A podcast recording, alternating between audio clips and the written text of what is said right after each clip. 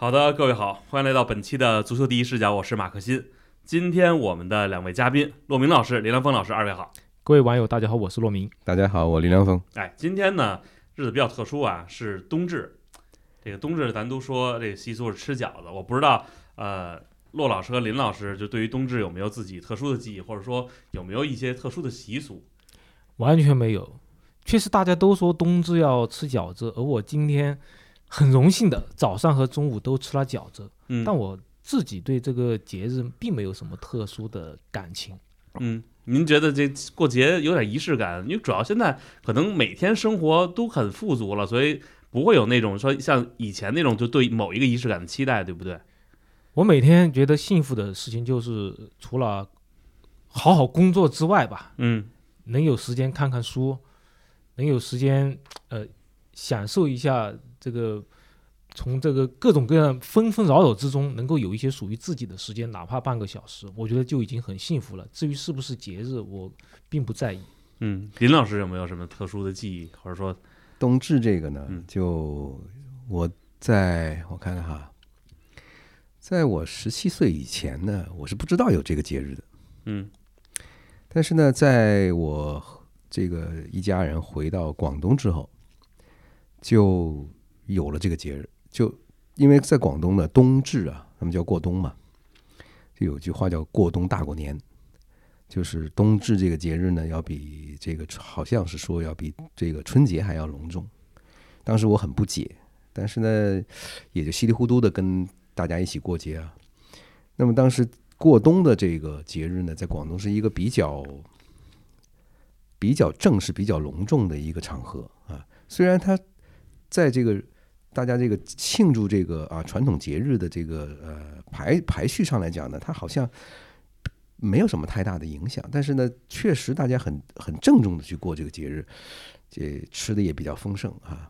好像这一天呢，因为我记得好像是在那时候，这个广东还比较盛行去吃这个狗肉的时候，啊，冬天呢，就是好像在这这个这个时时间里头呢，去去开去吃个狗肉堡之类的呢，大家就很开心了，是吧？但是当然现在呢，好像说都不敢说。现在 现在你要说去吃狗肉呢，那可能会有一些人会听得不舒服，或者甚至会有比较强烈的社媒的反弹。嗯，但是呢，过冬这个节日呢，其实对我来讲还没有什么太大的影响啊，只是说我在接触这些个这个咱们过去的这些民俗啊，或者是这些个传统的节日里面，这多了一份这个经历而已，是吧？这其实呃，也就是因为咱们的这个日子好起来了，所以呢，有一些传统的节日呢，会比较怎么说呢？可可能成成了在大家这个是吧一个商机是吧，在里头会这个说一些这个关于传统节日的东西，然后呢，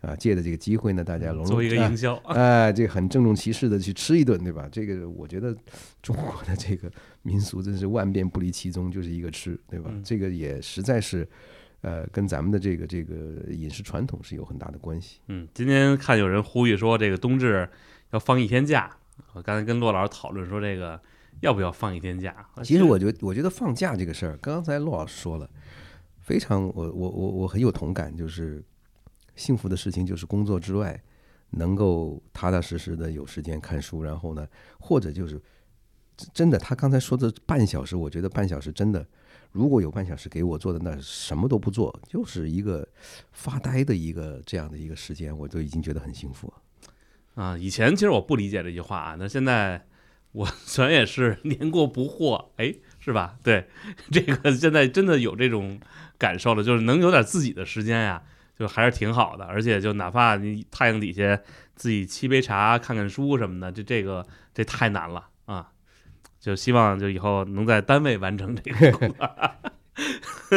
咱们还是言归正传啊，今天其实好多人呢给咱留言说啊，一定要聊聊这个欧超的这个话题。我这这肯定得聊。昨天在群友里边也有人说啊，今天就夸夸列了一堆，叫聊聊什么？我说这个行，没问题啊。人说你是马克辛吗？我说不是啊，我说我倒是转告的。对，呃，就是现在啊，欧盟法院就国际足联和欧足联涉嫌垄断足球欧洲足球一案作出裁决，认定欧足联和国际足联关于俱乐部之间的赛事，如欧超，需两组织事先批准的规定违反了欧盟法律，因此不能制裁相应俱乐部。所以欧超现在是不是有机会重重启？但是一发现啊，就是这个判决刚做出来，大家都不玩了，就只有还剩皇马和巴萨，就这两个俱乐部在这挺着啊。我想问问骆老师，这个是不是说现在欧超大家就可以办了？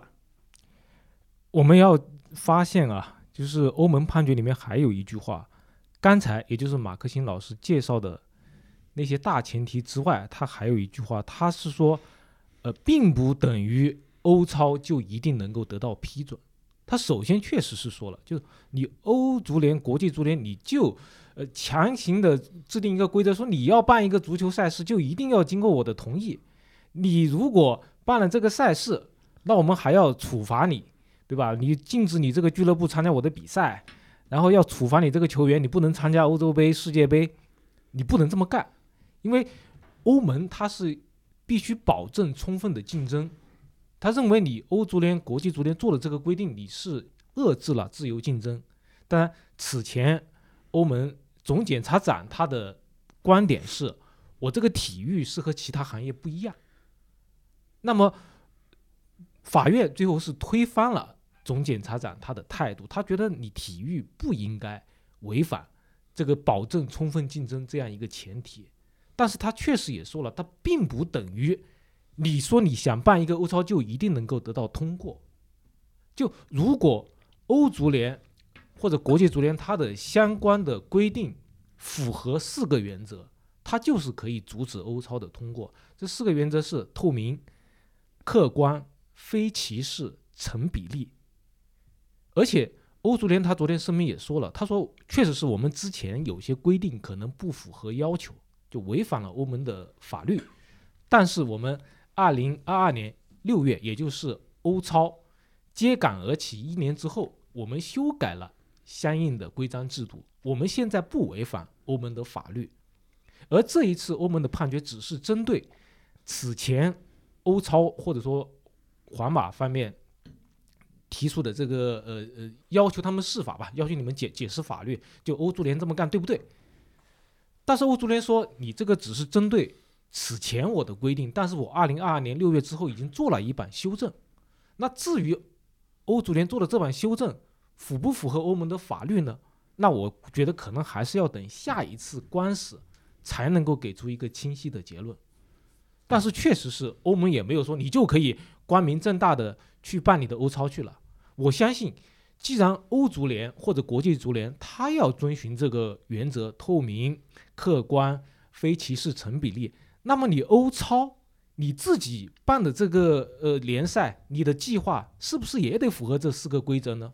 我觉得一定也要符合。对，欧他们现在呃，我等会可能会慢慢的说这个，也就是 A 二十二公司，也就是办欧超的这个公司，它是修改了第一版相关的。规定，然后它是要新的那个规定是呃把这个联赛分成三级，第一级十六个队，第二级十六个队，呃，然后第三级三十二个队，一共六十四个队，对吧？因为它第一版是只有二十个队，然后十五个队是不变的，有五个队是各国联赛产生。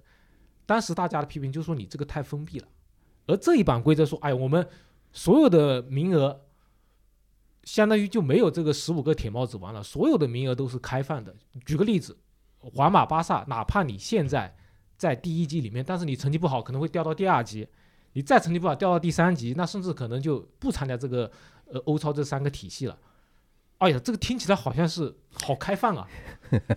但是呢，我就举个例子，莱斯特，假如莱斯特拿到了英超的冠军，他以前是直接可以打欧冠，嗯，他还杀入了淘汰赛，对吧？但是你现在莱斯特你要，要你想打，呃呃第一季欧冠，你要跟皇马、巴萨交手的话，那么你必须怎么干呢？你要先进第三轮，呃第第三级，你进了第三级之后，对叫蓝联赛，然后你进第三级之后，要你成绩非常好，打到前两名。你才能进第二级黄金联赛。那我早，我这队可能到那个时候都没了啊。那你对像什么蒂勒曼、蒂勒曼斯什么的，都都已经被拆光了。对。然后我黄金联赛前两名，我才能进入第一级新联赛。嗯。就新兴联赛，那你就就就像我们可很，那这你这是开放的吗？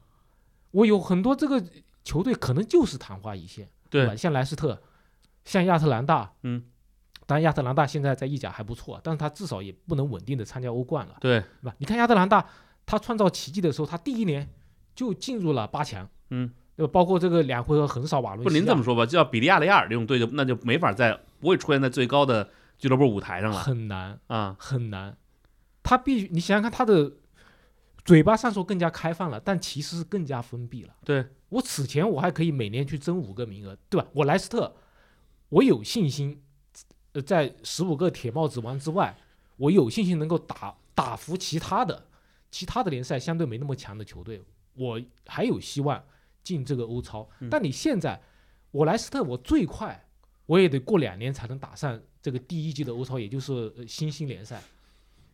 那你说更开放了吗？我觉得你欧超这个新的规定真的符合欧盟这几个原则吗？透明、客观，呃，成比例，非歧视，真的吗？真的达到这个要求了吗？所以很多人说这个判罚，呃，是为欧盟扫清了，呃，为欧超扫清了扫清了障碍，我觉得是 OK 的，这个说法没有问题。但是欧超确实也说了，你不不等于你的欧超就一定是符合规定的，我觉得这个大家一定要注意。这个 A 二十二这公司，我怀疑他们是不是先知道这个判决结果了？要不怎么这么快就拿出一套这个成型的方案来了？他此前已经准备好了，就此前第一个方案的时候被大家骂得很惨，他们当时已经给出了一个呃相关的修正案，但是我看到的时候是说六十到八十个队有升降级，现在是把它细化了一下，在欧盟的欧欧洲法院的判决出来之后，它细化了一下，就变成六十四个队，而且分三级。说实话，这个分成三级，我觉得还不错。但是你最大的问题就是说你的开放性不够。如果这六十四个队都是由上一个赛季的联赛产生，我觉得是 OK 的。甚至你说，呃，他有一些想法说免费转播，也都是可以聊的，对，是的，全是可以聊的。但是你把它变成这么封闭的联赛，你就是把各国联赛全部扼杀了。这个真的是一定要反对的。你作为一个足球迷，你不反对这个，我觉得你可能没有搞清楚足球的规律。林老师怎么看？因为这个，说实话，今天我觉得大家都在讨论这个问题啊，就包括这个像骆老师说的，可能阶级也更加固化了。现在，您是怎么看这个欧超的？嗯，哎，先问一下，巴萨刚才去哪儿了？去墨西哥了，啊，对啊，在打打比赛去了对为啥呢？啊？为啥？为钱呀，对，多少钱？挣钱不寒碜，五百万美元啊啊你看吧，，US dollar。你看吧，这这个是巴萨这样的一个俱乐部，曾经他在这个胸前呢是没有广告的，嗯，对吧？是不为钱出卖这个巴萨胸前的这个是吧？是这这这这这么圣洁的一块地方。现在这个俱乐部变成啥呢？为了五百万，五百万美元，就在以前，五百万在巴萨眼里是个啥？当年这个叫联合国儿童基金会这个广告，巴萨是花钱的，每年要为这个基金会是捐是几百万还是几百万欧元，我记得好像是。然后拉波尔塔那个时候是巴萨的主席，他第一次上任的时候他就说，他说全世界所有的胸前的广告都是为了赚钱，只有我们这个广告是把钱花出去，这是一个。第二一个。西甲曾经另外一个没有广告俱乐部是毕尔巴鄂，毕尔巴鄂认为足球不能被过度过度的商业化，所以胸前一直是白的，但是后来全有广告了。嗯，是吧？所以咱们就不说了，是这个五百万多还是少啊？反正呢，你就这么想，这刚刚打完阿尔梅利亚是吧？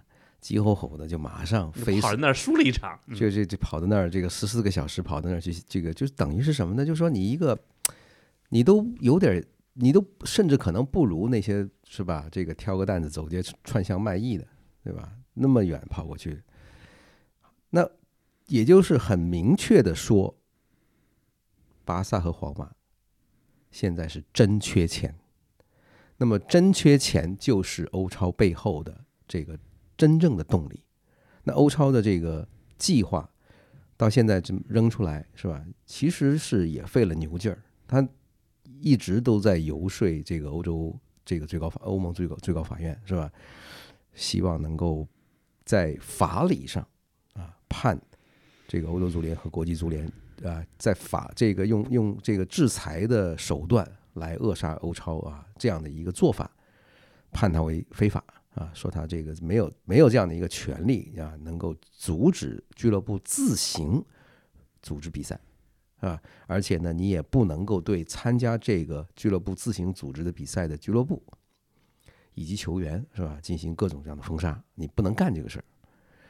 那其实呢，呃，在插个题外，呃，这个插一句题外话，就是之前呢，这欧盟呢也曾经判过一个案子，那个案子叫博斯曼，对吧？那么博斯案的这个判罚之后呢，是吧？当时对欧洲足球的影响是什么？他就把草根毁了一次了，对吧？就像阿贾克斯这种俱乐部，就永远不要想再通过青训呐，再通过呃这个呃成绩啊、经营啊，去跟这些有钱有势的俱乐部拼了。就是别想在欧冠的比赛里夺冠了。就是欧阿贾克斯呢，就永远的，就是从阿博斯曼之后啊，这是一个非常突出的例子，就永远的沦为了欧洲的二流，他再也起不来了。那么曾经呢，这个俱乐部呢，在一九九五年之前呢，拿过四次欧冠，对吧？所以这个，那么这这个情况呢，就是已经说过一次，就是欧盟啊，这个看样子是这个按照法律办事，但是是不是办的是好事儿呢？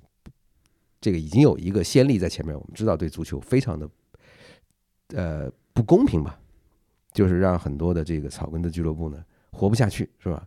也没有办法活得更好。他养了一个养成了一个什么样的局面呢？就是养成就是给后来欧超或或者皇马、巴萨这样的俱乐部去办欧超，给他开了这个方便之门，就是让他有这样一条通道，从原来的一个。比方说一个大大非常大的一个俱乐部，现在变成了超巨的俱乐部，你根本不要想去颠覆它。那么也就意味着欧超这个俱乐部这个概念，他绝不会，他绝不会像他自己声明的那样啊，是对所有的足球都好。他是一定要，他不单只是说，这就说草根足球都不在他的考虑范围之内。他现在要打击的，或者是说要扼杀的，是各个国家的联赛，就是说他要把各个国家的联赛彻底置于边缘的地步，就是将来你就不要再听说，哎呀，你们还有英超哦啊，还有什么这个西甲、意甲之类的，他们只希望你们大家以后提一个就是欧超，是吧？提新联赛、这个金联赛，然后蓝联赛，因为因为它的这个框架、它的这个玩法、这个概念，就是把所有国家的这个这个联联赛的顶级联赛，置于它的这个最低级的联赛之下，是吧？就是我们这三级联赛是以后足球的金字塔的最上面三三块，以后其他的所有的联赛都在这下边。但是呢，他把这些联赛里边的精英全部挖光，对吧？挖进来，那么十六个队其实。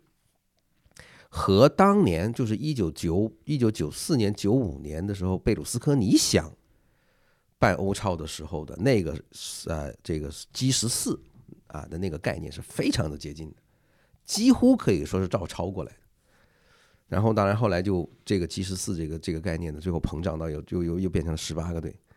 那么也可以这么说，这个概念啊，从他有的那一天起，他就是为富豪服务的，他根本不是为。这个足球服务，那么刚才之所所以问你，就是巴萨去哪儿？就是他为了五百万可以跑那么远，是吧？这个见缝插针的去打一场毫无意义的一个一个比赛，还是在赛季当中，是吧？他为的是就是这五百万，这五百万对他有已经变成这么重要，所以欧超确实是一个他们一定要办、迫不及待要办，而且非要办成不可的一个赛事，因为没有这个。没有这个，他们会面临越来越深重的危机，因为来钱不容易了，来钱会非常的难，因为现在他们面对的这个竞争对手不是一个，而是很多个，而且呢，这很多个呢都集中在英超，因为现在英超呢有六个，曾经是欧超是吧？当年呃这个二十个队里头这个啊。骨干力量就是说，如果皇马、巴萨不能够劝英超的这六家加盟的话呢，这个欧超是其实是没有意义、没有什么含金量的。你想象一下，就是说英超不打，英超这这六家六家不去，拜仁、多特不去，对吧？然后意甲，假设因为现在好像尤文已经也也也也投降了退出了，啊，尤欧文尤文已经也也声明，因为他不就是这个赛季他不是被罚的就没有欧战打嘛，他本来是要去打欧协杯的，对吧？是那也就是说这样一来，那么这个欧超你想象一下，就他们俩，然后加上什么呢？加上一群这个什么，比方说这个何家的啊、葡超的等等这些个，就是说三三流、二流、二流、三流的这个俱乐部在里头。那你你在想，那么这个赛事还有什么含金量可言？他当然，首先他要取得的一个这个批准是什么呢？就是说我干这件事儿，你不能再来治这个，不不能再再来找找我的麻烦。就是程序正义嘛。对吧？嗯首先来讲，我这个是合法的，我圈一块地，我自个儿在里头表演，是吧？我爱跟谁在玩，你你不能来干涉我，是吧？我哪怕这脱光了裤子，这光着屁股在里头踢，你也不能来说我，对吧？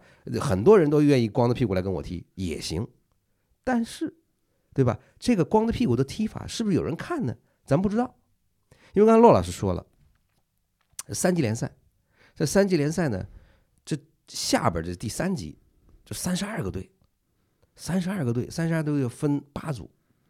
好了，四组啊，分四组，分四组。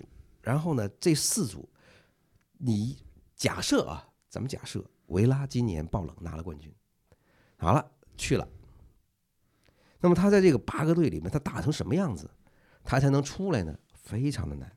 他要打十四场的小组赛，小组赛，然后呢再打个季后赛。季后赛假设是，呃，他四个小组头名，你还得只有两个可以升到黄金联赛。对对，你想想看，就是维拉多难啊想再打到第，起码得第三年才能打到这个叫这个叫什么联赛？这个对第一等的叫第叫明星联赛明星联赛啊明星联赛对对对，就是说你完全就是你你只要想象一下这个难度是吧？然后呢，咱们再看往下看啊，就是它还有一些什么样的要求呢？就是说收入的百分之七十可以拿来花，那花呢肯定就基本上是买球员是吧？然后呢，这个工资工资，对吧？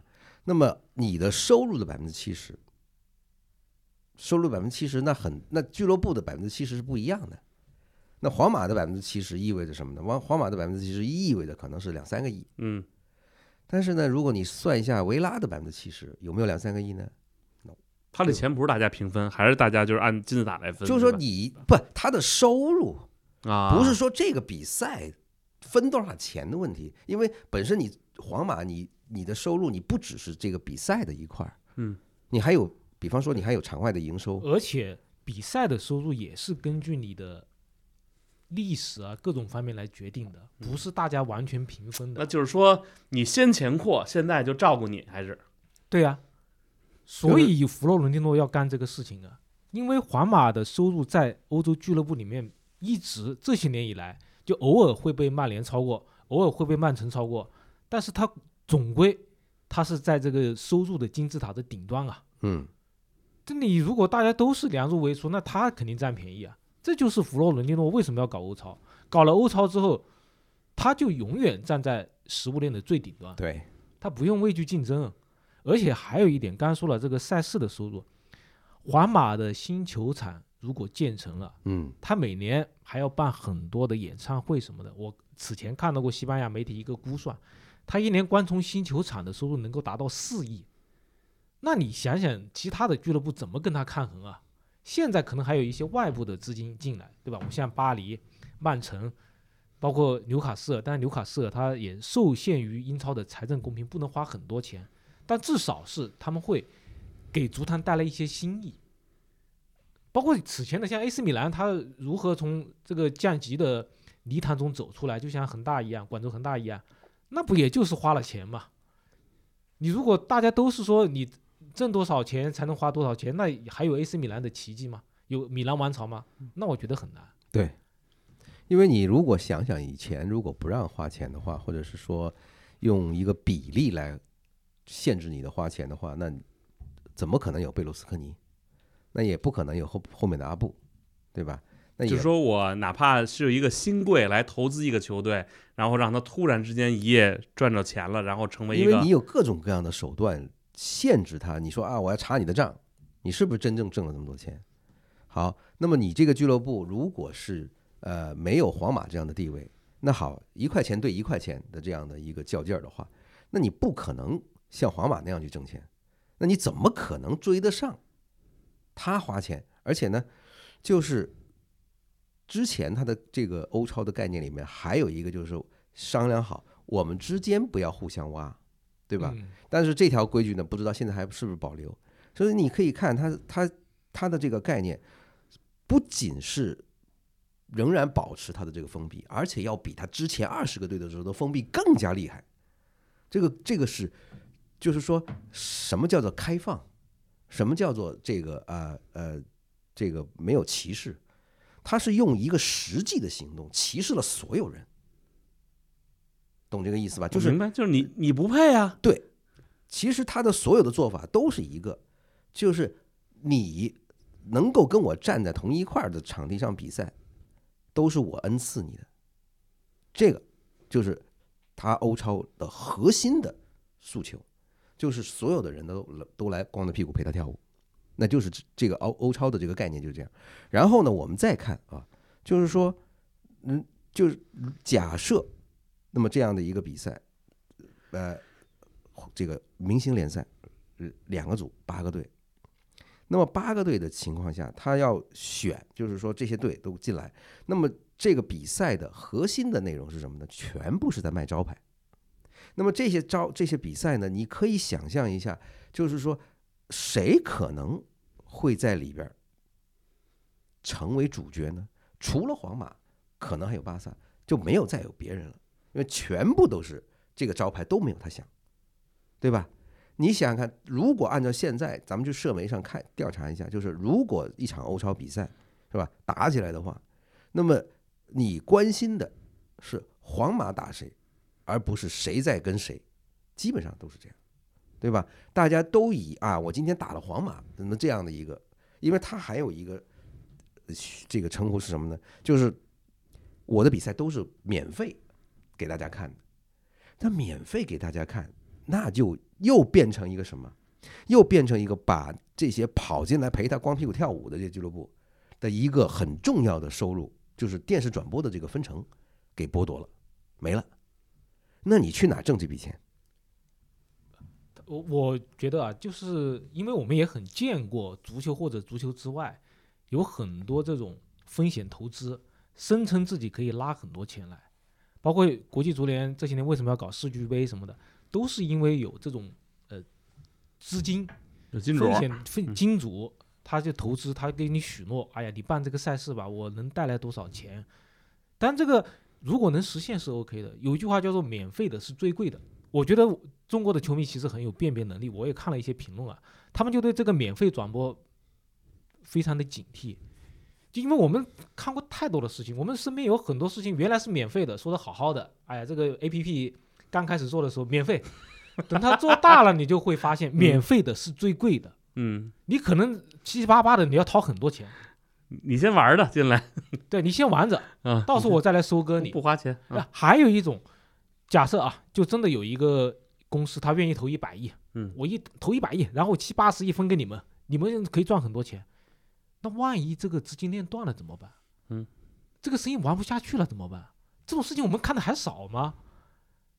他投一百亿，他就一定能挣回一百五十亿吗？那如果这一百亿只挣了五六十亿呢？我就像前些年中超，但中超可能极端的例子，中超原来五年八十亿啊，哥哥，五年八十亿，后来呢？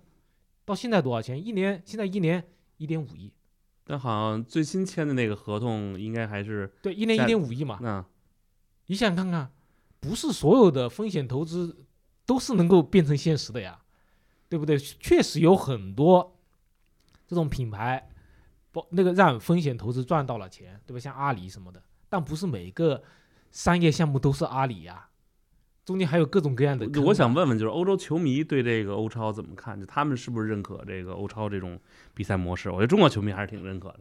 我觉得是这样的啊，呃，我当然我我也在社媒上面探究了一下相关的一些原因啊，就其实很多球迷是跟着自己俱乐部走的，在中国，不，中国的球迷和国外的球迷是不一样的。对，他们只考虑我自己看看球方不方便，嗯对吧？你巴萨打阿尔梅里亚跟我没关系，我就想看皇马打巴萨，嗯就想看皇马打曼联，皇马打米兰。你其他的比赛不精彩，不重要。但是你说对于西班牙本地，他阿尔梅梅里亚重不重要呢？重要。对吧？瓦伦西亚重不重要呢？对不对？这是一个很庞大的生态。我的我就举了一个例子嘛，你说我我吃吃吃五个包吃五个包子，呃，吃饱了，对吧？我吃第六个包子还有一点撑，你你觉得哎，现在包子太多了呀，我不能不能不吃这么多包子？我就为第六个包子付钱，我吃这吃这一个包子就饱了，这真的就是一样的事情。你豪门为什么能在金字塔的顶端这么成功啊？那不就是有庞大的基础吗？有很多很多球迷是他的想法是跟自己的豪门一样，我我把它称之为精神资本家。他们的逻辑就是说，我豪门是吧？我给那么多明星付了钱，那么收入应该大部分都归我们。你凭什么欧足联分走那么多钱？凭什么国际足联分走那么多钱？但是你自己要想一想，欧足联、国际足联分走那么多多钱之后，他们去干了什么？他们是要分给各个足协的，而各个足协要分给各个各级的草根，包括这种小国联赛，很多联赛其实是揭不开锅的，很多俱乐部也是亏损的。但是正是因为有这些资金的注入，他们能够存活。我此前曾经在节目里面说过，应该不止一次，说中国足球它的问题在于什么呢？特别就是一句话，它的青训的问题就在于没办法给小孩提供免费而正确的青训，没办法给给他们提供这样的训练。我当时举过很多例子，国外是都可以做到的。你任何一个小孩在足球的相对发达的国家，你想参加训练没问题，你在地图上一找，就像我们用大众点评找餐馆一样方便，你马上就能在在周围找到一个。我觉得就是说正确不正确，咱们姑且不论，至少价格是是很低廉的。对，而且人家相对不管怎么样，还是有一定的标准的嘛。我觉得至少是接近正确嘛。你说你在法国或者说像墨西哥、加拿大，他们都是相对正确，而且是肯定是价格非常低廉。我有很多朋友给我留言说他们的经历，那真的是你可能就花一年花个几十欧元，那就跟跟跟没花钱一样。那这些免费的训练是怎么来的呢？从天上掉馅饼掉下来的吗？除了有很多家长去做义工之外，你不也得得拿很多补贴吗？就像这些草根足球是怎么样有这么多钱的呢？对不对？你为什么现在女子可以打他们的世界杯，很多少年也可以打他们的世界杯？这些钱怎么来的呢？不就是欧足联、国际足联拿了这些钱去发展草根吗？对，对不对？而你豪门只是这第五个包子或者第六个包子，你不能是只光只我只吃这个包子，我为只为这个包子付钱，那前面五个包子都没了，你这第六个包子能够提供饱腹感吗？能够让你吃饱吗？你不是这样的，对不对？你就像现在国际足联，他给每个足协每年六百万，你们去去发展足球，那可能豪门就说，那那凭什么？凭什么我们这个钱要分到遥远的东南亚，分给什么柬埔寨、老挝？不公平啊！但是你想一想，你这个钱分给柬埔寨、缅甸，他们使自己的足球发展起来，那他们的球迷也会变多。那些球迷最后不也要看你皇马、巴萨的比赛吗？对的，他不是最后也要被你收割吗？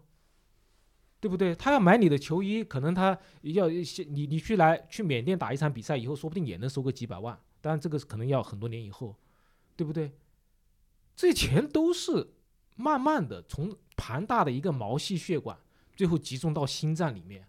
你皇马确实是你是足球的心脏，对吧？包括巴萨也是心脏，拜仁也是心脏，包括英超的都是心脏。但是你的心脏，你是由庞大的人体的一个毛细血管、一个循环系统构成的，不是说只留下你心脏就可以了。我只要我心脏跳得好，我的毛细血管可以不管。就是血从哪儿造出来的，你要考虑。对呀，这就是一个庞大的体系。所以你说很多中国球迷说，我只要看豪门的比赛，豪门打豪门就可以了。你觉得这符合道理吗？大家想一想。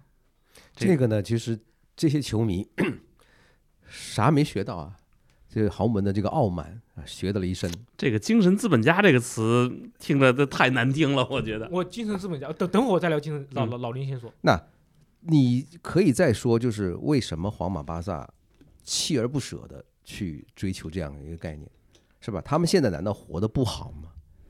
哎，他确实现在活得不如当年好，因为现在呢，呃，竞争激烈嘛，竞争一个很激烈，因为他们是就是你可以这么说，从零八年是吧，巴萨拿到欧冠开始之后，那西班牙足球或者甚至就是皇马、巴萨的黄金十年。对，从二零零六巴萨拿欧冠开始，啊，也可以这么说吧，反正一直下来是吧，都可能不止十年，甚至有可能是这个十五年都都都都不奇怪，因为这个时间里边呢，我们看一下，就是皇马、巴萨就是轮着拿欧冠，就大部分的欧冠被这两家瓜分，然后呢，这个次一级的这个比赛，塞维利亚这是一个拿了一次又一次，对吧？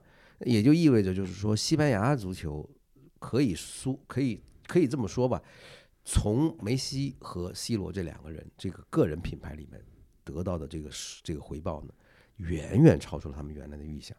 但是因为这两个人都已经离开了，因为人总有老的一天，但是现在没有，对吧？接不上，接不上的情况下，那立刻皇马、巴萨就感受到，特别是英超带来的挑战，因为这个事情对他们形成的这个威胁，就是在疫情爆发之前就已经非常的严重。那么疫情一来，只是加快了他们做这件事情的步伐，因为疫情一下子把他们的这个资金链打断了。那么皇马、巴萨真的是一下子突然的发现，就说缺钱是这么可怕的一件事情。那巴萨不单只是在过去这几年不停的抬杠，不停的抬杠，因为他确实他没有这笔钱，他整个的这这一盘生意他可能就玩不下去了。所以我在之前的节目里面说，大家其实要非常的感谢哈维拿到这个西甲，因为这个西甲真的是缓，可以说啊，让巴萨可能要来的危机缓了很很长一段时间。而且你有样有一个这样的教练，真的很不容易了。但接下来呢，你会发现皇马、巴萨他仍然需要维持他自己这个原来开销无比大的这样的一个盘子，就是说一个就是我们在书里面都可以看到很多是所所谓的没落贵族，是吧？还要保持以前的那种生活水平啊，住大宅子啊，周这个周围都是这个是这个无数不清的这个佣人。对吧？不成器啊，后然后呢，这个出门要要高高这个高头大马，各种各样的这个名车是吧？然后是吧，花起钱来这个不计其数。但是呢，你的收入已经没有了，收入被另外那个村子里的是吧？那么六七个是吧？看上去像是劫道的，是吧？这是突然一帮人在那儿，钱多的不得了，你一下子就慌了。那你现在肯定要想，就是要找一个，就是欧超这个能够把对面。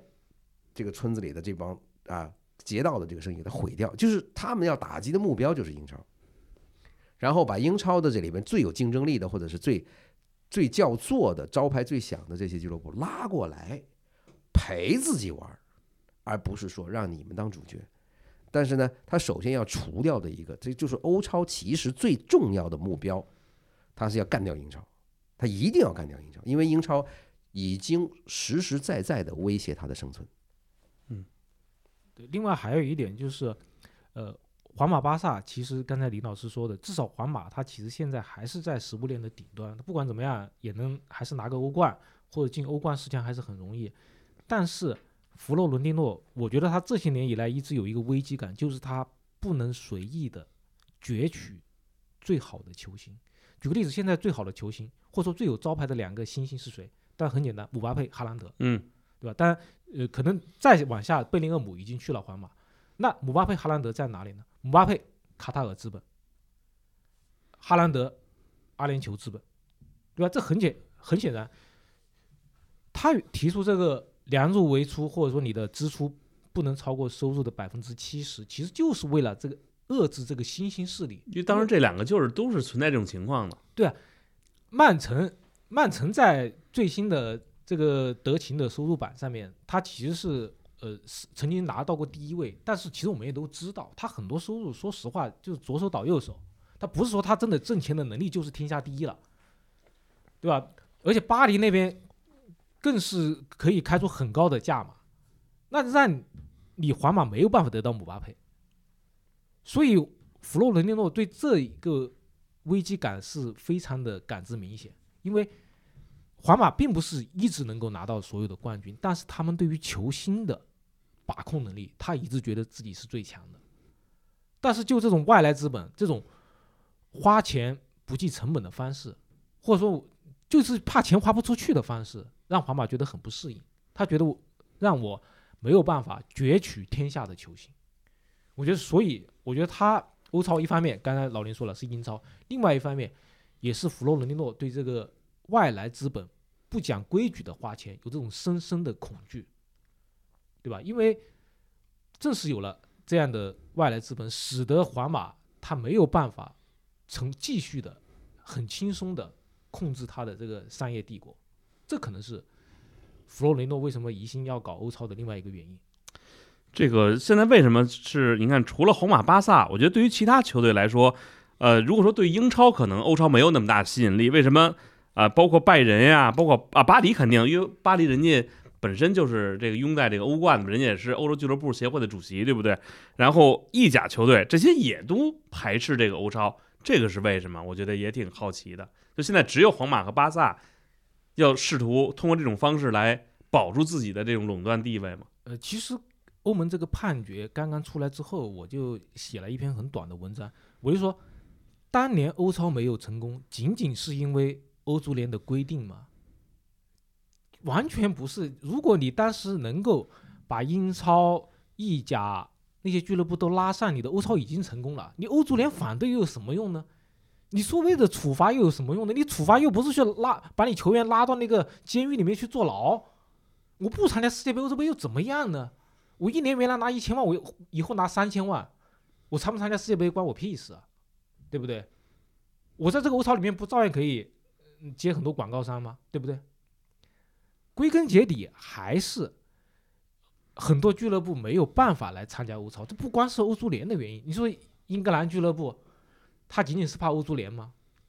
他不是啊！大家可以记不记得当年这些球迷都在搞游行了，都在抗议了。对吧？当年是我我记得最先退出的应该是阿布。阿布一看这个形势不得了啊啊！因为阿布来玩这个，他跟美国的资本不一样，美国资本要赚钱，阿布他说实话不在乎那点钱，他就图自己开心。他看球迷都不满，都在都在街上游行了，那我还搞这个干嘛呢？对不对？阿布就说我先退出吧。那其他的人慢慢看着球迷都是这种，呃，像山像山像海一样的。这种愤怒的浪潮，那他其他俱乐部都不干了呀，更别说这个英国的首相约翰逊当时是吧？约翰逊他也反对，对吧？他甚至据说约翰逊曾经找到了阿联酋的这个原呃政府首脑，让他们给曼城施加压力，你别别去玩了。那你说这个英超俱乐部，他哪怕自己，哎呀，觉得欧超这个呃这个钱也不少啊。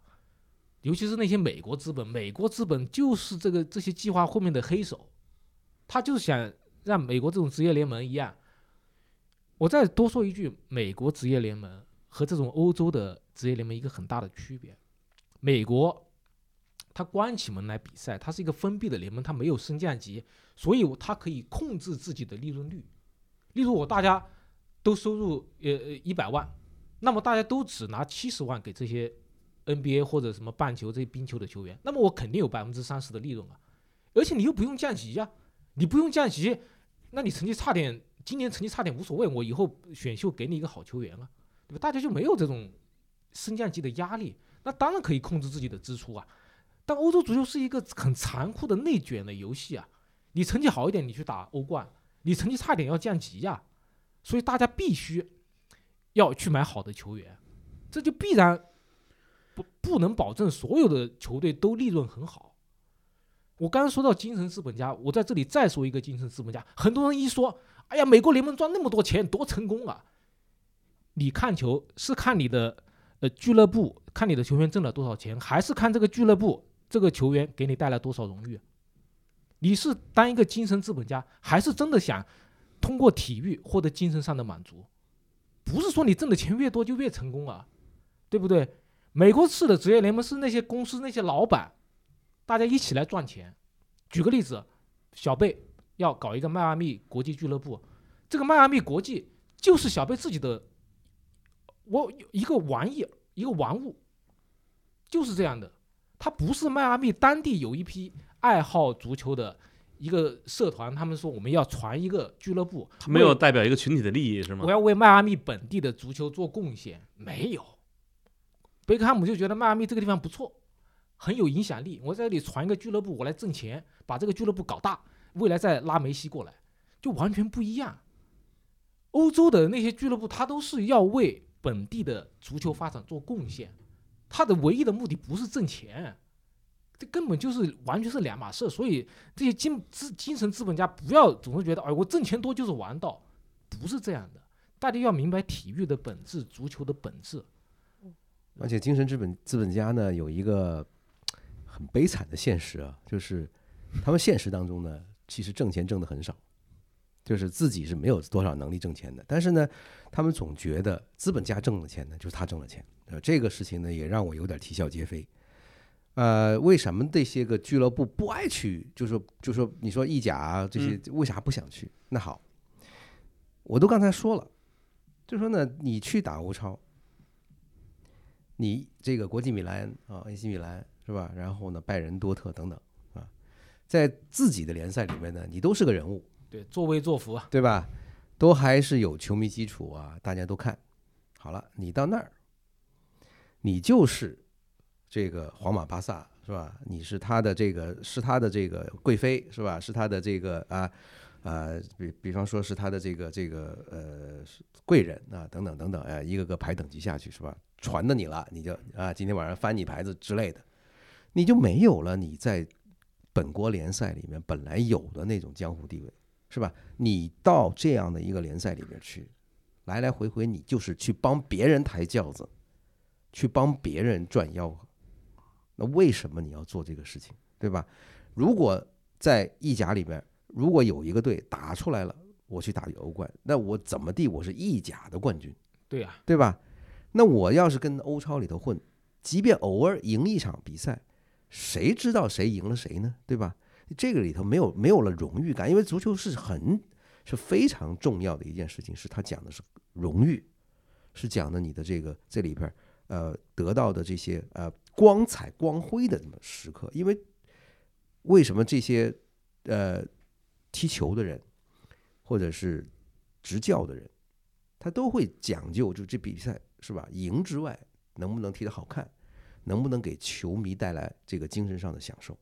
这个是很重要的。你可以有一些教练用非常消极的手段拿到冠军，有人喜欢看这个，对这个我一点不反对。但是绝大部分的球迷还是希望这个比赛是有一种这个观赏性在里头，是吧？能够让大家看到一点，是吧？要不然就就会变成那天说起来，哎呀，巴萨的比赛没有内容，是吧？你也知道要内容，对吧？你那会儿你不说要钱了啊？对吧？很重要的一点就是，如果一个一个队他失去了为球迷提供这个精神食粮，他只一天到晚就数，哎呀，你看我银行账上又多了个零，它的意义是什么？对，天天排在欧超十几位，那有啥意思啊？对吧？然后我们再去看，就是美国的这个四大联盟，呃，确实我不能说他这个球迷少，确实有很多人在看。那你在看 NBA 也好，或者是说你时不时你还可能看到 NFL 或者是说棒球之类的，那么你在看的时候，你关心的是，哦哟，他这一个这个球投进去，那肯定相当于好多个零是吧？账号上翻了，你是这样想的吗？还是说他这个球扔扔出去达阵了以后，哎呀，他这一扑下去，哇，又扑了一堆零起来，你是这样想的吗？是吧？还是说他这一个安打打出去以后，是吧？打到那个这个地方接住以后，就是一下子接了好多个零在手里，你是这样想的吗？不可能，对吧？因为你每一个球迷，你爱的这个运动是希望这个运动给你带来美的享受在里头，对吧？那么如果你到这个欧超里头去，只奔着钱去，而永远不可能有你自己在里头出人头地的那一天，因为它的这个游戏规则就规就基本上限定了你，大概你在里边是这个男配男配二男配三，宋兵甲，宋兵乙，是吧？匪兵甲，匪兵乙。那你觉得有什么意义去看这样一场球队的比赛？那不也就是说，最后大家会不会就全部变成了皇马的精神资本家呢？对吧？就这就说有个词叫马太效应嘛，马太效应就是强者愈强。其实我们要担心这一种嗯趋势，哪怕在我们的不管是在我们日常中，还是在这种足球运动中，其实都都应该尊重多样性。我觉得是是这样的。就刚才回到刚才马克问的那个问题，刚才说了，就英国他肯定是慑于自己球迷的压力、政府的压力参加不了。那德国呢？德国俱乐部全是会员俱乐部啊，对，而且他们连五十加一都。一直在抵触，呃，一直在坚守五十加一，抵抗外资。那你说他们怎么会去参加一个这种非开放的联赛呢？这更加不可能。那法国也也不用说了，但是马克龙也是和约翰约翰逊站在同一条战线，对吧？巴黎肯定也是要坚要坚持与欧足联站在一起。那你说最后还剩下谁？那其实西甲里也只有黄萨支持，其他球队马竞一开始参与了，但是马竞是见到大事不妙。才退出的，最后还是意大利、西班牙这两个国家可能参与的意愿比较强，实在是后来发现反对的声浪太大，才慢慢一个一个推出。而意意甲，我们看到最想参与的尤文图斯，因为尤文图斯的经营是最好的，他们的工资是最高的。你就想想看，还是这些最有钱的愿意参与，越越有钱越愿意参与这样的游戏，当然这对他们是最有利的，对不对？所以。你看，既然英格兰、法国、德国都参加不了，你这个欧超怎么能办呢？别说就皇马、巴萨两家，哪怕你就意大利、西班牙凑在一起，你这个欧超能够很成功吗？我个人不这么认为。行啊，今天咱们用了将近五十分钟的时间吧，把这欧超咱算是聊的比较透啊。我觉得后边咱们剩一点时间，咱们把其他的新闻简单过一下。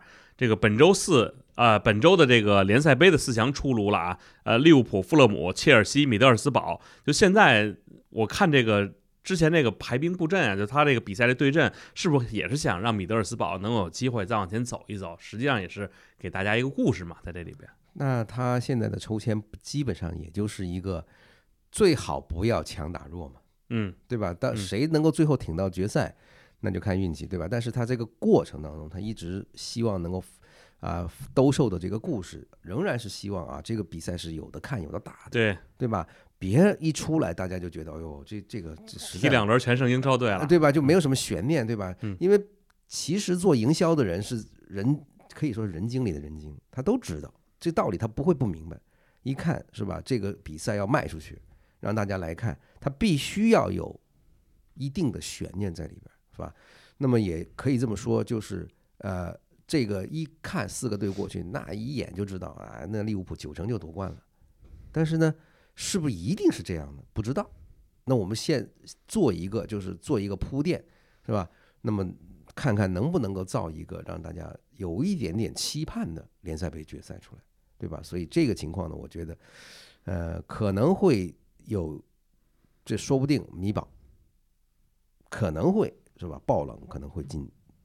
联赛杯的决赛，因为这个事情啊，很久没有发生了。我记得上一次是在一一一年还是一二年的时候，是当时是应该是加蒂夫，嗯啊，加蒂夫和利物浦去争啊这个联赛杯的这个决，是这个达格利什第二次回利物浦执教的时候拿的。那么到当时这个碰到的也是一个一个一个一个弱一个比较弱的联赛上来的一个对手嘛。那那你就没有办法了，因为打打到最后你。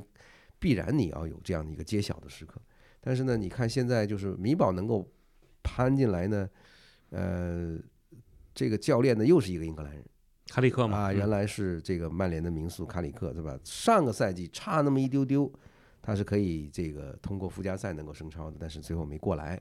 然后这个赛季呢，一起步的时候也不太顺啊，有一段时间这个老赢不了球，一直输。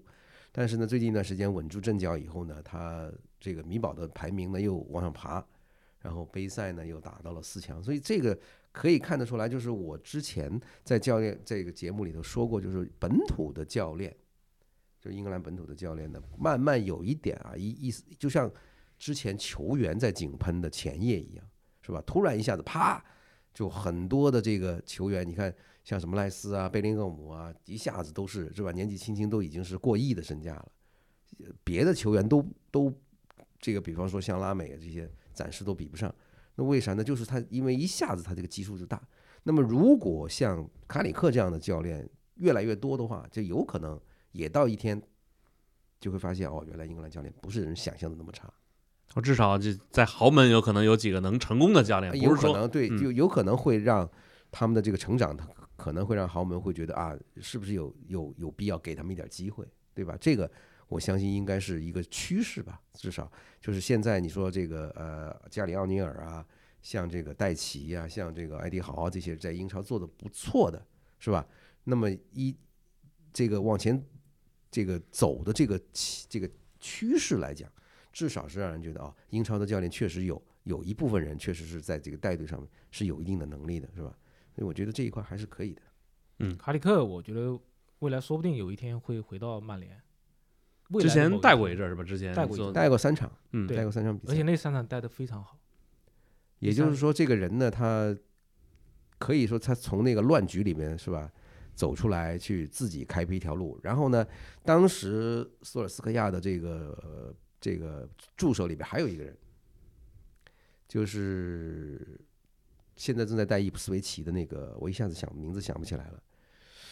那么他呢，当时是在带伊普斯维奇是从英甲打到英冠，那么当时是也是过百分那么升上去的，也就是他在这个第一级联赛里面呢磨练了自己，那么让人家看到啊，原来这个人呢也是有真真才实学的，对吧？那么这个呃卡里克或者是这个呃这些麦肯纳吧，啊，麦肯纳，对吧？这些人，那么他们在这个低级联赛的这个锻炼，我觉得是将来执教豪门很有必要的一个锻炼。就是你不能够一开始一起步就指的最最高级的，你都不想在基层锻炼。那你想想看，兰帕德是吧，在德比郡只带了一个赛季，啪就去切尔西切尔西了，结果后果非常的糟糕。然后二次再去就这更糟糕，嗯对吧？然后你再看杰拉德是吧？他都已经算是在苏超这个苏苏超拿过冠流浪者，啊，然后你一到维拉，啪嗒又不行，是吧？你看维拉现在是这个情况，是一个什么样的教练在带？对，那是真的混基层啊，混各种这个这个很弱的俱乐部，带出了成绩，一次又一次在欧联杯上证明自己。这样的人，他才可能在维拉这样的一个盘子里头，是吧？能够能够做出这么大的这个动静。呃，德甲这边呢，勒沃库森这周啊四比零拿下了波鸿，这应该算是东歇期冠军吧？虽然不算半程，算是东歇期啊。圣诞冠军嘛，是，呃，拜仁呢是二比一赢了沃尔夫斯堡，多特呢一比一平了美因茨。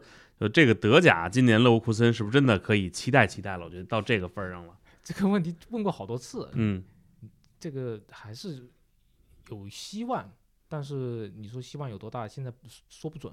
有一个变数啊，就是呃非洲杯的影响，因为它有三员大将，包括呃锋线的箭头伯尼费斯，他们都要去打非洲杯，有三个人打不了。当然，我佩服阿隆索的一点就是，理论上一般来说，你如果有三个球员要打非洲杯，那么你是不是这一段时间你就拼命用，呃紧着用？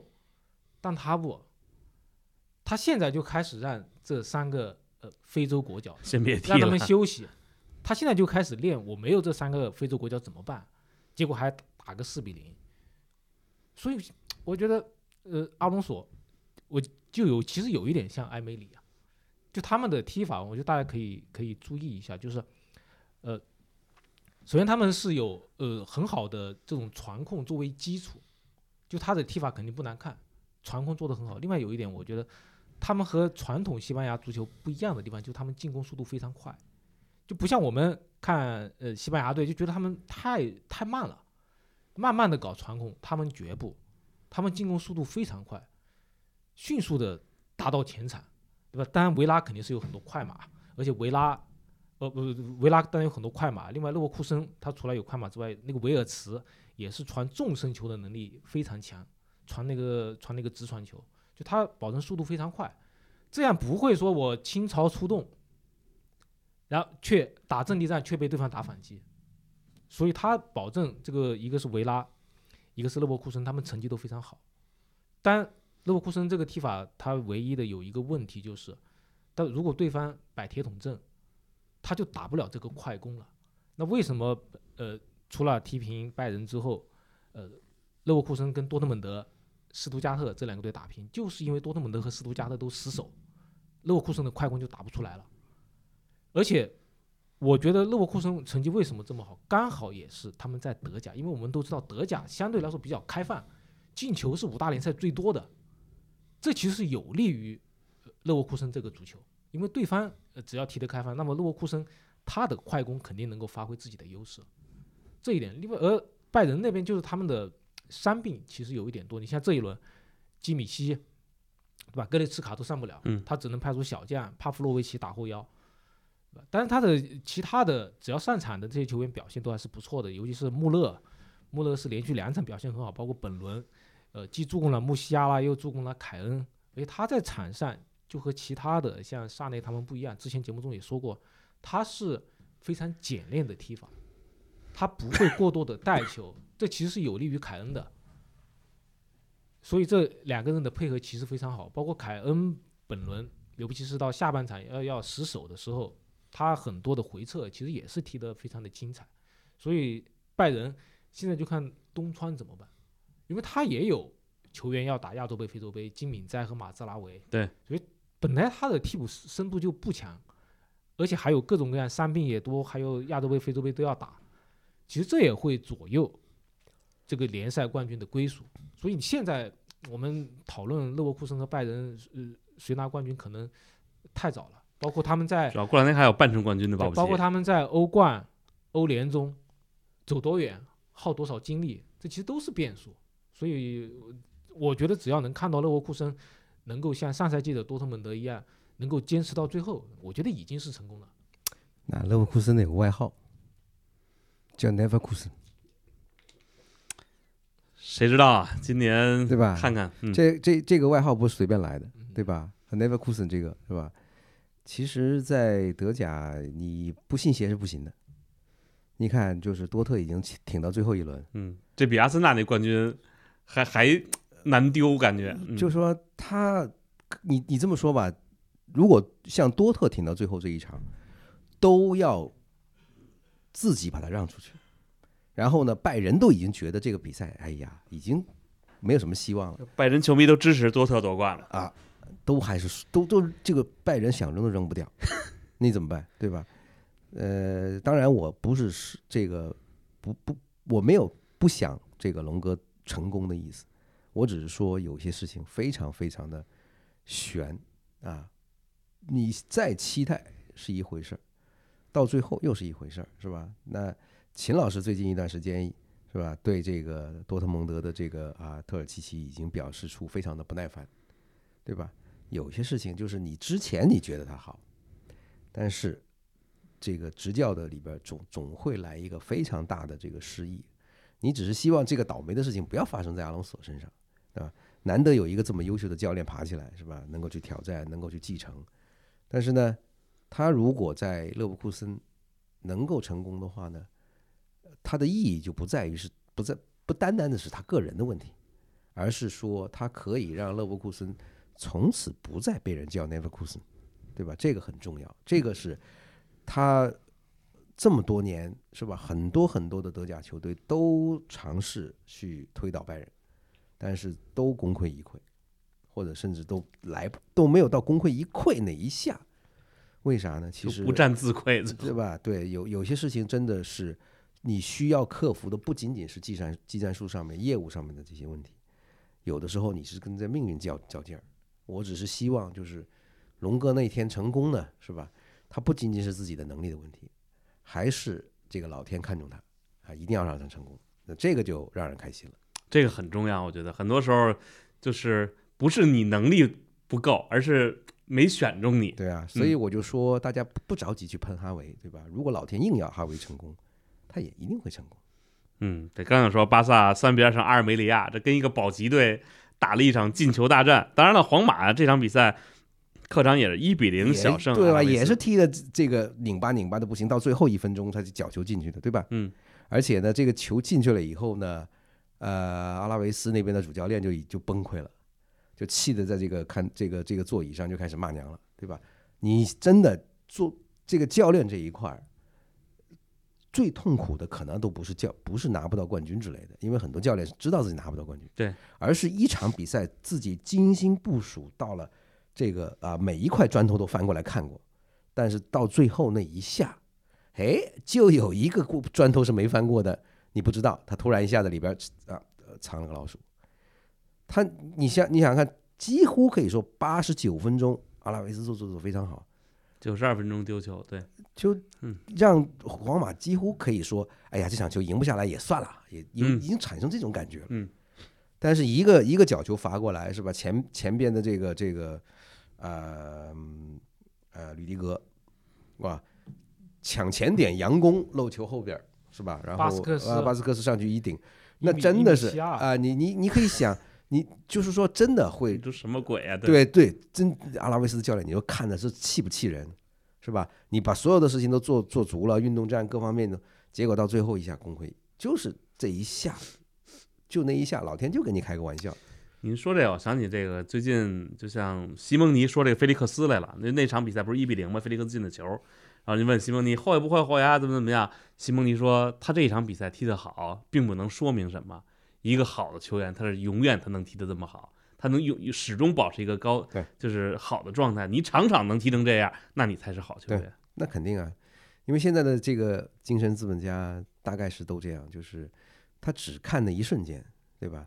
因为在这一瞬间呢，他可以就拿去吹吹个牛，是吧？等到这个球员很长时间没声音了呢，这精神资本家又不知道是去哪里数这个可零。可是您说，如果吉罗纳拿拿了西甲联赛冠军，咱们只是假设啊，这是不是对西班牙足球的一种侮辱？黄萨都，或者说至少你应该这个这个这个格局还是差不点儿，我这觉得，个嗯呃，你可以拿当年莱斯特城拿拿英超的这个来类比吗？嗯，这就出圈了呀，对吧？嗯人家都记得莱斯特拿过一次英超冠军，他不一定想到其他前后分别是谁拿的，对吧？这是一个出圈的好事情。你就像我们最近到年底了，要评各种各样的这种呃年度最佳，包括我们体坛也会有什么中国金球奖啊、嗯亚洲嗯金球奖、年度体坛榜样。嗯，你说莱斯特拿英超冠军，他或许就可以进我们的这个年度体育国际榜样，对吧？嗯肯定是进入候选没有问题，对不对？嗯这就是一个出圈的好事情。那嗯大家认识到，你除了曼联、曼城、切尔西、阿森纳、利物浦之外，我英格兰还有其他的这种神奇的故事，这这是一件好事啊！你赫罗纳，对吧？城市集团分舵，不光在英超拿了冠军，甚至有可能今年在英超丢了冠军，结果在西甲拿一个冠军，而且他不像曼城那样花了很多钱，嗯，对吧？曼城你你不管怎么样，他做了很多假账，他是花了很多钱，对不对？嗯，我赫罗纳确实是他有城市集团的，你他至少有三个人是来自城市集团嘛，两个曼城，对吧？还有一个在那个来自法甲，对吧？都是城市集团的分部，但是他有很多不是啊，对吧？巴萨的埃里克加西亚等等，还有一大班，他最贵的应该是呃那个乌克兰的多夫比克，应该也也有两千来万，嗯，你不能说他是靠砸钱砸出来的，这不是一件好事吗？我们一边说，哎，每年都皇马、巴萨没意思，但你如果赫罗纳夺了冠军，我们为什么要去 要去否定他？你说是没劲的，我觉得这是件好事，对吧？就像那不勒斯拿意甲冠军，这是北那不勒方三斯还是个传统强队嘛。你说这是北方三强的悲哀吗？对吧？这是一件好事啊。就是对不对说，一方面来讲，你可以说这个传统的强队呢表现得很糟糕，让人失望，对吧？那莱斯特城之后呢，就再也没有这样的情况了，是吧？对希望今年维拉给大家一个惊喜，啊，但是 但是就呢，把阿森纳放一边了。就说你你希望有维拉这样的一个对故事，对对吧？虽然从各方面的条件来看，那阿森纳是最好的，嗯但并不代表就是说维拉一点希望都没有，因为莱斯特如果把一赔五千都跑出来了，那那维拉肯定到不了这个。维拉肯定就是我，甚至他都跑不到三百，那吉罗纳差不多也是这个赔率，我觉得对吧？你啊你你维拉要夺英超的话，我估计可能也就是一百一百多吧，嗯跑连三百都不会有。那么这个故事跑出来也很感人呢，嗯为啥不行呢？对吧？因为我我我觉得，也许不只是普通的球迷对一天到晚皇马、巴萨，一天到晚都是拜仁，一天到晚都是曼城拿冠军，可能老天也觉得闷了呢，对吧？我们就给你开个小小的玩笑，吉罗纳拿个冠军怎么了，对吧？不行吗？是吧？我就爱跟你们开个玩笑，因为莱斯特城当年夺冠是可以这么说，嗯没有一个条件是问是符合的，但是呢，他们两次而不是一次。第一，前面那个赛季呢是完全不可能保级的，保级了，因为他们从这个十一月底非常有趣，十一月底开始躺在英超的这个榜底榜尾，一直躺到第二年的四月。这个英超历史上从来没有躺躺躺榜尾躺这么久还能够保级的，哎，保级了，对吧？然后呢，这个队历史上一百三十多年从来没有拿过冠军，居然夺！我小的时候啊，我上初中，当时我记得有一年是一个杂志，是足球俱乐部还是当代体育，然后有一个英超各队巡巡礼，我就记得有两个队，当然英超里边一个是伊普斯维奇，一个是莱斯特城，就叫当时叫莱切斯特，嗯，就这两个队看历史，哎呦，我说这俩队太衰了，就是历史上从来没拿过冠军，没有。啊，我说这俩队居然还跑到英哎，你超里还别说，伊普斯维奇有，联赛冠军，伊啊那可能那可能就是莱切斯特。啊。当时我我还记得那字儿上写着，该队历史上没有从来没有拿拿获得过对顶级联赛冠军啊。啊。然后呢，在他拿英超之前呢，莱斯特城呢进过两次还是三次足总杯决赛都输了。就这个，他只他历队史上在英超之前，他只有联赛杯冠军。这个队很帅很帅的，说实在话，就是就也是一个属于倒霉蛋的这么一个角色，就是一队的衰人见着一一个倒霉的教练，啊，最后大家集体干了一票。对，而且你说拉涅利吧，也是在这一个英超冠军之前，他已经四次老二了，啊，然后呢，在这个意甲的时候，真是被穆里尼奥羞辱了一遍又一遍，是吧？他在拿英超冠军的时候，大概是六十四、六十五岁吧。那么当年鸟就在意甲的时候就骂他：“你这人都七十岁了，英语都说不好，就就就这么羞辱他。”其实当时应该只有五十多岁吧。对啊，就是说这个呃，为什么就就让他来实现一个大家都完全想不到的梦想？而且呢，这个故事的另外一个感人的地方是，呃，他这些博彩公司一看不妙了，叔叔真的要赔很多钱，因为当时很多莱斯特城的球迷就不服气。是吧？你敢赔？你敢放这个出来压？我就给你压一百块钱，我我看你死不死吧。嗯，结果后来一发现，哎呦，这么多是吧？不要命的，那就提前跟他们允许提前结算。啊，提前结算的，别的你你要万一拿不到，你一分钱没有啊，哥。嗯。然后他们说不，我又要看莱斯特拿冠军，又要看你们丢人，对吧？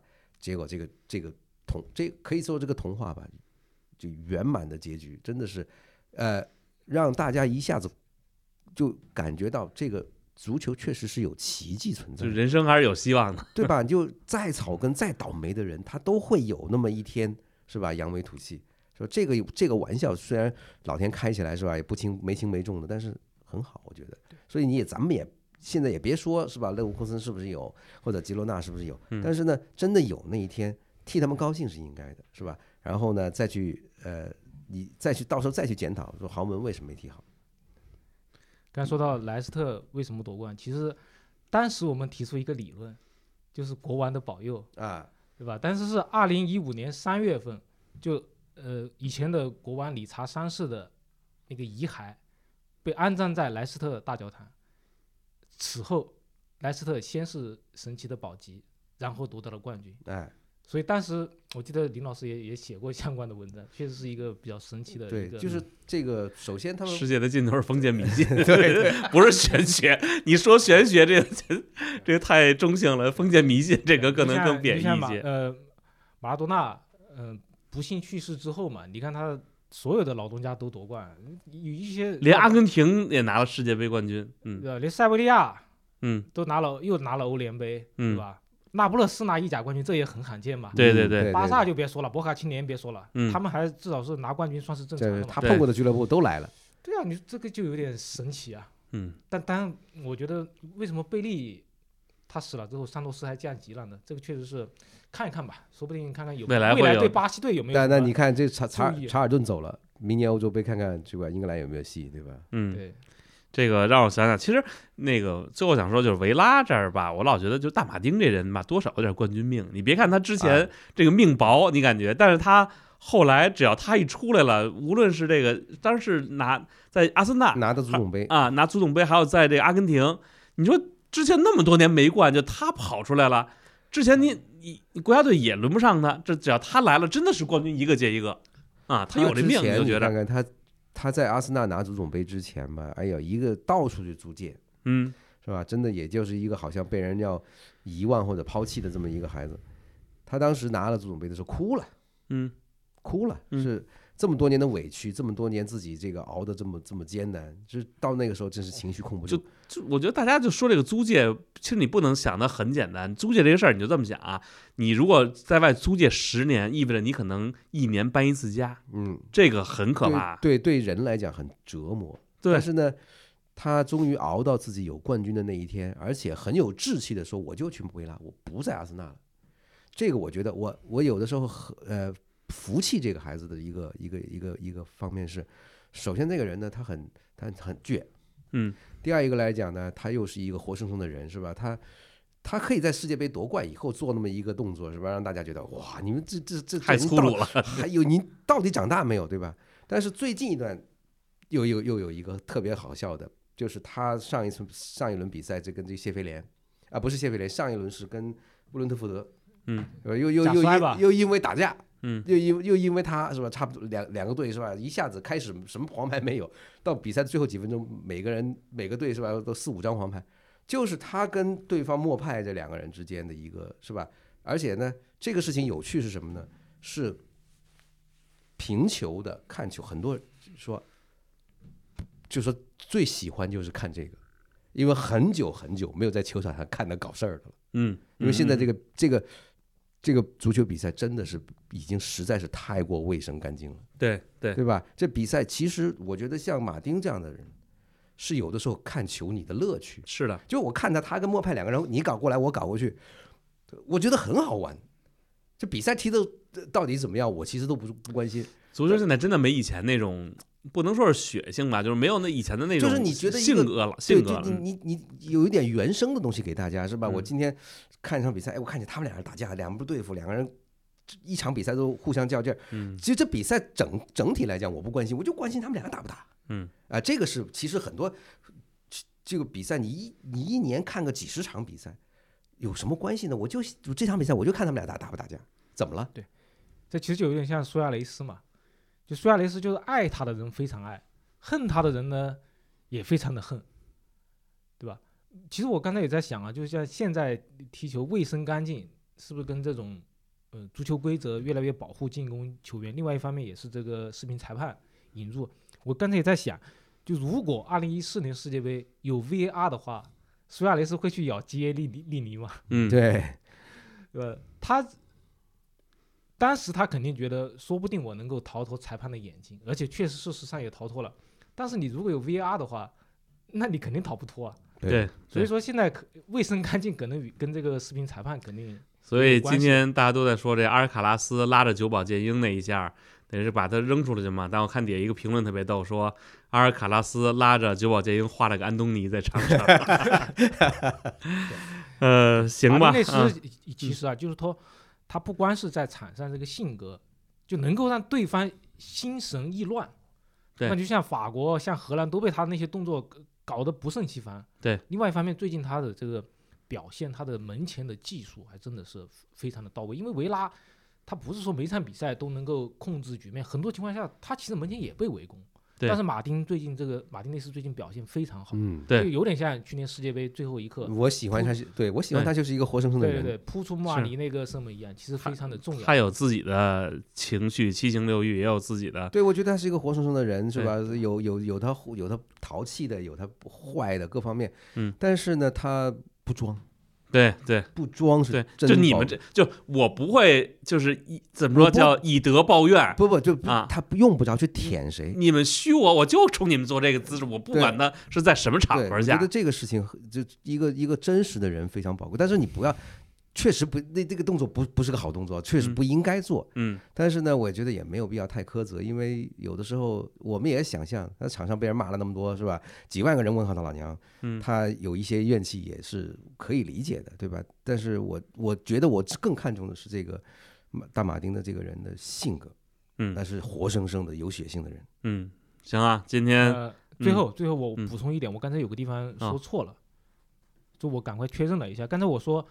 赫罗纳身价最高的乌克兰中锋多夫贝克，我说是两千多万，但嗯我刚才确认了一下，因为我感觉到我可能没记清楚，我查了一下，他作为赫罗纳身价最高的，只花了七百七十五万欧元。嗯那差不多，我觉得赫罗纳的俱乐部就是 赫罗纳 二十五个球员一共只花费了三千八百五十万欧元，嗯二十五个人一共花了三千八百五十万欧元。嗯，你就想想他夺冠，我们是应该点个赞呢，还是点个彩呢？我觉得应该点个赞。是我想起当年我那会儿刚在天下足球零六年的时候吧，打了几轮赫塔费，当时排第一，我就做了一个他们的小专题片儿，然后里边写的一句话就是他们这队这身价啊，就是只够买半个罗比尼奥的，所以这个真的是足球永远不以你的这个身价来衡量。嗯所以我相信，如果赫罗纳夺冠了，那未来在说欧超的时候，人家肯定借此得说一说皇马，对吧？就说 那赫罗纳按照这个欧超的规则，那他什么时候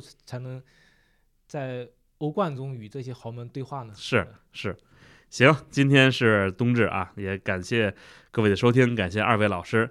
那今天能说是黑夜最长的一天，那明天开始一切变得更好啊！也希望大家这个新不能说新的一年吧，就是在这个天光更长的时候，日子能过更好，好吧？好，嗯，好好享受足球，好，那咱们下期再见。再见。再见。